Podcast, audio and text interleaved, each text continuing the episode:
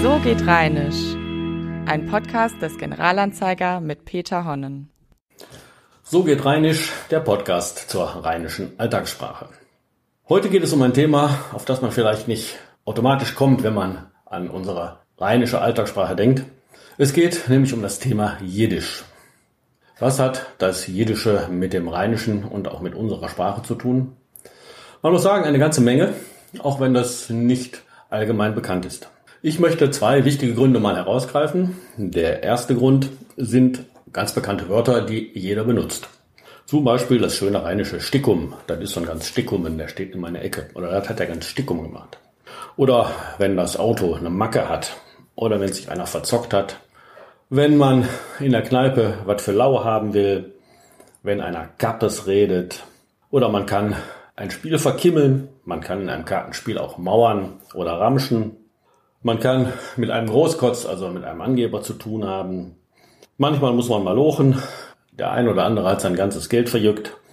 Oder man hat mit einem Lahmarsch zu tun. Alle diese Wörter haben tatsächlich sehr, sehr viel mit dem Jiddischen zu tun. Ich komme darauf später zu sprechen. Ich möchte zuerst zu dem zweiten Grund kommen, warum es sich lohnt, über das Jiddische zu sprechen, wenn man über das Rheinische und die rheinische Sprache spricht. Manche kennen sogar die Legende, dass das Jiddische, also die Sprache der Juden, eigentlich so etwas wie verkapptes Rheinisch sei. Das ist natürlich als so ein Diktum völlig falsch, aber ganz falsch ist es auch wiederum nicht. Das Jiddische hat tatsächlich eine ganze Menge mit dem Rheinischen zu tun. Und warum das so ist, will ich im Folgenden kurz erläutern. Die Geschichte der Sprache die wir heute als Jiddisch bezeichnen, begann vor rund 1100 Jahren im rheinfränkischen Gebiet um die Städte Worms, Speyer und Mainz. In dieser Region waren vorrangig französisch sprechende Juden aus dem romanischen Raum eingewandert, die sich innerhalb weniger Generationen die dortige Umgangssprache, also einen rheinfränkischen Dialekt aneigneten. Und damit machten sie genau das, was Juden eigentlich immer gemacht haben und zum Teil heute noch tun. Sie sprachen innerhalb kurzer Zeit die Sprache ihrer direkten Nachbarn. Denn das Juden Hebräisch sprechen ist eine Erscheinung der neueren Zeit, quasi erst mit der Gründung des Staates Israel.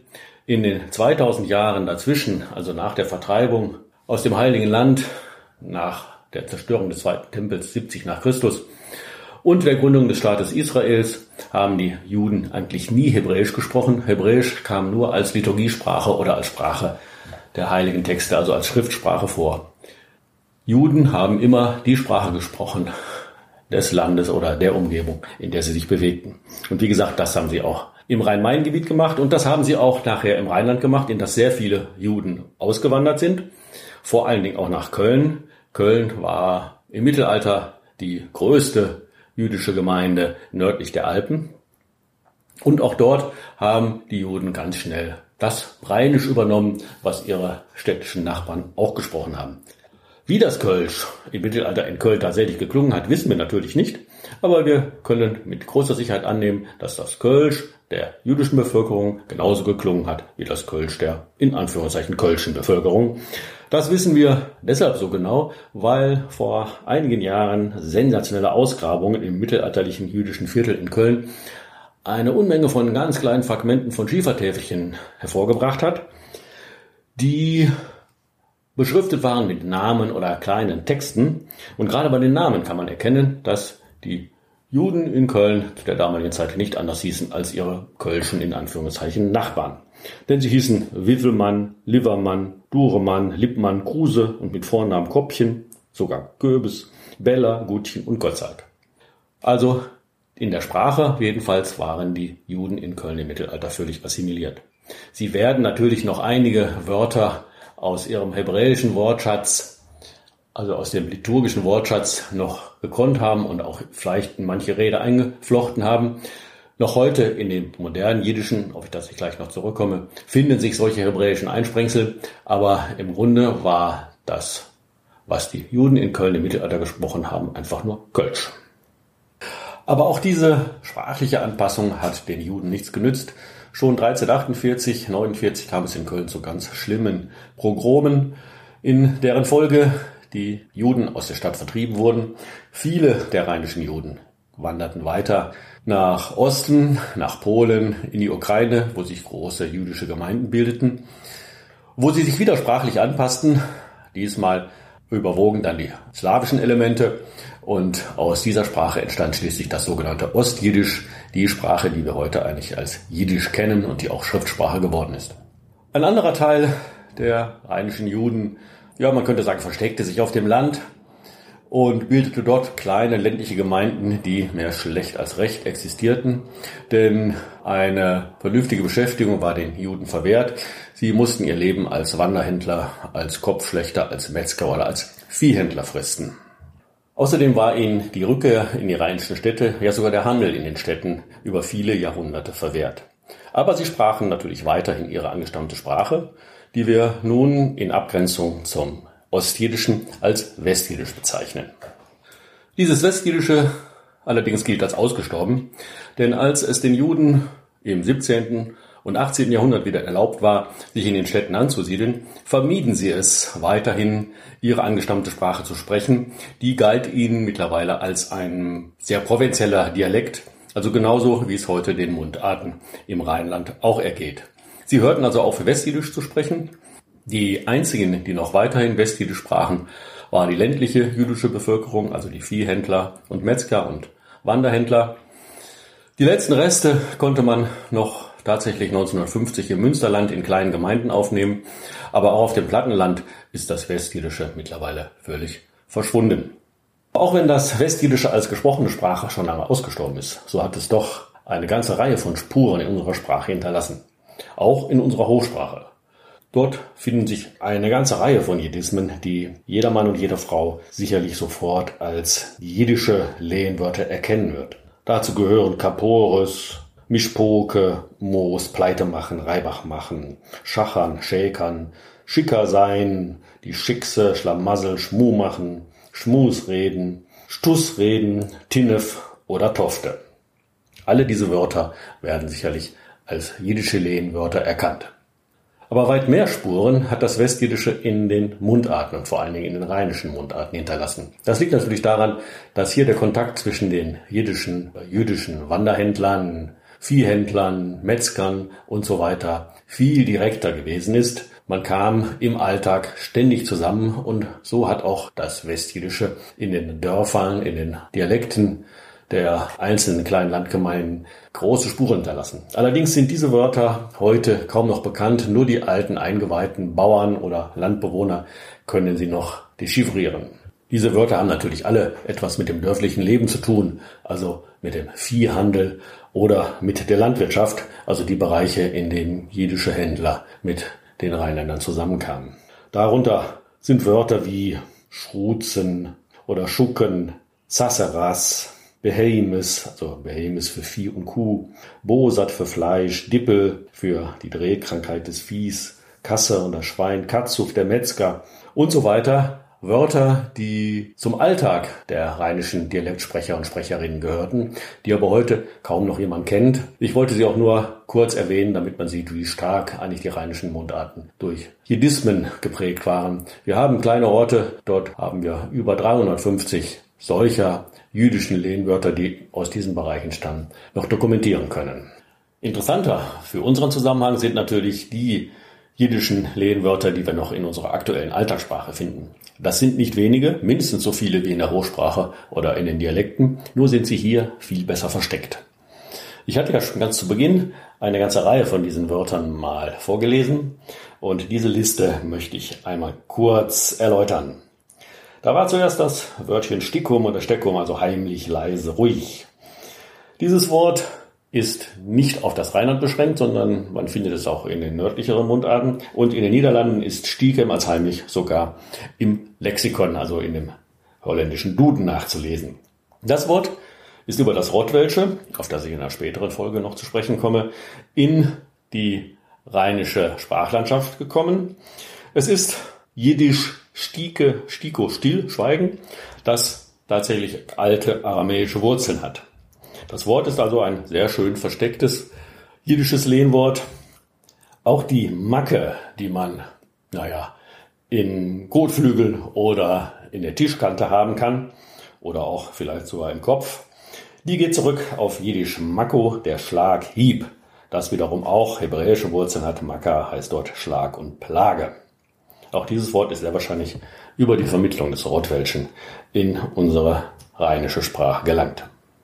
Übrigens auch die Wendung, der hat Mackes in der Arme, also Mackes als Kraft und Stärke, geht auf dasselbe Wort, also Makko, Schlag zurück. Auch der oder diejenige, die etwas für lau haben will, also für umsonst, benutzt ein jiddisches Lehnwort. Das Wort ist ja auch drin in dem Laumann oder dem Lauschöpper, also derjenigen, der überall versucht, billig davon zu kommen. Das Wort geht zurück auf Jiddisch Lo, Lau, nichts, das im Westjiddischen in der Wendung für Lau, also die Folie für unsere heutige Verwendung abgegeben hat. Spannend, aber auch kompliziert wird es beim Kappes. Der Kappes als Wort für den Kohl, für das Gemüsekohl, ist natürlich ein lateinisches Lehnwort, Caput das Haupt. Aber warum ist der Kappes im Rheinland nicht nur der Kopf oder der Kohlkopf, sondern auch der Unsinn? Man kann ja sagen, du erzählst keinen Kappes.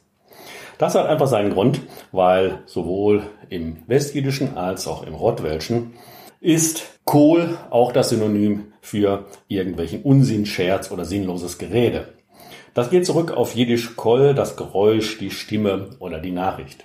Und weil wir im Rheinland eben gar kein Kohl kennen, sondern nur den Kappes, ist eben der Unsinn, also das Synonym für Kohl, also auch der Kappes geworden. So einfach ist das. Wir kennen diese Wortfamilie noch in den Wörtern verkohlen, bist du mich am verkohlen oder was, oder auch ankohlen. Man sieht, ein Wort kann also mehrere Wortgeschichten haben. Schön versteckt ist auch ein anderes jiddisches Lehnwort. Kartenspieler kennen das Wort Mauern oder auch den Mauerbruder, immer dann, wenn jemand sich nicht traut, mit seinem schönen Blatt zu spielen und feige sich zurückhält.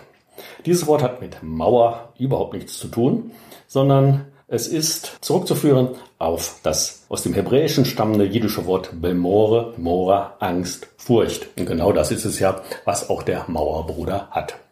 Auch das Wort verjücken, also das Geld mit vollen Händen ausgeben, der hat sein ganzes Erbe verjückt, sagt man ja, hat wohl jiddische Wurzeln. Es ist wohl zurückzuführen auf jiddisch Jauker teuer. In den rheinischen Mundarten ist Jauker und Jauker auch als teuer handeln belegt. In in anderen Mundarten auch. Also auch unser Verjücken ist ein jiddisches Lehnwort. Damit kommen wir zum Großkotz, dem Angeber. Der Großkotz wird sich noch umgucken, wenn es am Bezahlen geht, habe ich schon mal gehört. Kotz ist in diesem Zusammenhang eine umgangssprachliche Verballhornung von jiddisch Kozin, Richter, Anführer, Reicher. Ursprünglich wohl auch der Synagogenvorsteher. Das Wort ist im Berlinischen zu Großkotz verballhornt worden. Im Bönschen gibt es noch das schöne Wort Iseln für sammeln oder auch etwas mitgehen lassen. Und hier liegt wohl die Vermutung nahe, dass es von Isel, der rheinischen Kurzform für den jüdischen Namen Isidor stammt. Den Juden wird ja immer alles Böse untergeschoben. Viele kennen auch noch die Wendung, es ist alles Bruch und Dalles, gemeint etwas ist von schlechter Qualität. Das geht direkt zurück auf Westjiddisch, dort bedeutet Dalles Armut, Not und deshalb heißt in Mönchengladbach auch der Gerichtsvollzieher hier heute noch Dallesmännchen. Im Rheinland hört man die seltsame Wendung Asker mit Schuhnägeln oder auch Asker mit Sauerkraut oder Asker mit Leberwurst, wenn jemandem gedroht wird. Gleich gibt es aber Asker mit Schuhnägeln. Es war lange Zeit rätselhaft, woher diese Wendung stammt, aber es ist durchaus wahrscheinlich anzunehmen, dass auch diese Wendung aus dem Jiddischen kommt. Denn im Jiddischen bedeutet Aske Beschäftigung, Handel. Und das ist über das Rotwelsche zu Diebstahl geworden. Also dieses Aske, also der Handel mit etwas, scheint die Basis für unsere lustige rheinische Redewendung zu sein. Sicher eines der bekanntesten Wörter aus dem Jiddischen in unserer Umgangssprache dürfte Malochen sein, also stark oder schwer arbeiten. Das Wort wird meistens irgendwie dem Polnischen zugeschrieben. Jüdische Bergarbeiter aus Polen hätten das Wort ins Ruhrgebiet mitgebracht. Das stimmt definitiv nicht. Wir kennen das Wort schon aus früherer Zeit und es war definitiv im Westjiddischen heimisch. Dort ist jiddisch Melochenen arbeiten, verfertigen und so weiter. Auch der reiche Knacker ist eine direkte Übernahme aus dem Westjiddischen. Auch dort wurde so ein reicherer älterer Mann bezeichnet. Mundartsprecher kennen noch den Schauter oder Schautermann als Bezeichnung für einen treulosen Menschen, einen hinterhältigen Menschen oder einen Dummkopf. Der Jeckelschauter kann auch die Bezeichnung für ein ausgelassenes Mädchen sein. Das Wort ist ein altes jiddisches Wort. Es gehört zu Schaute, Schote, der Narr.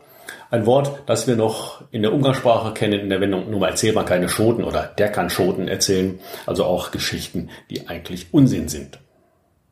Aber eigentlich reicht die Zeit gar nicht, um alle Wörter und Wendungen aufzuzählen, die in unserer Umgangssprache auf das Jiddische zurückgehen.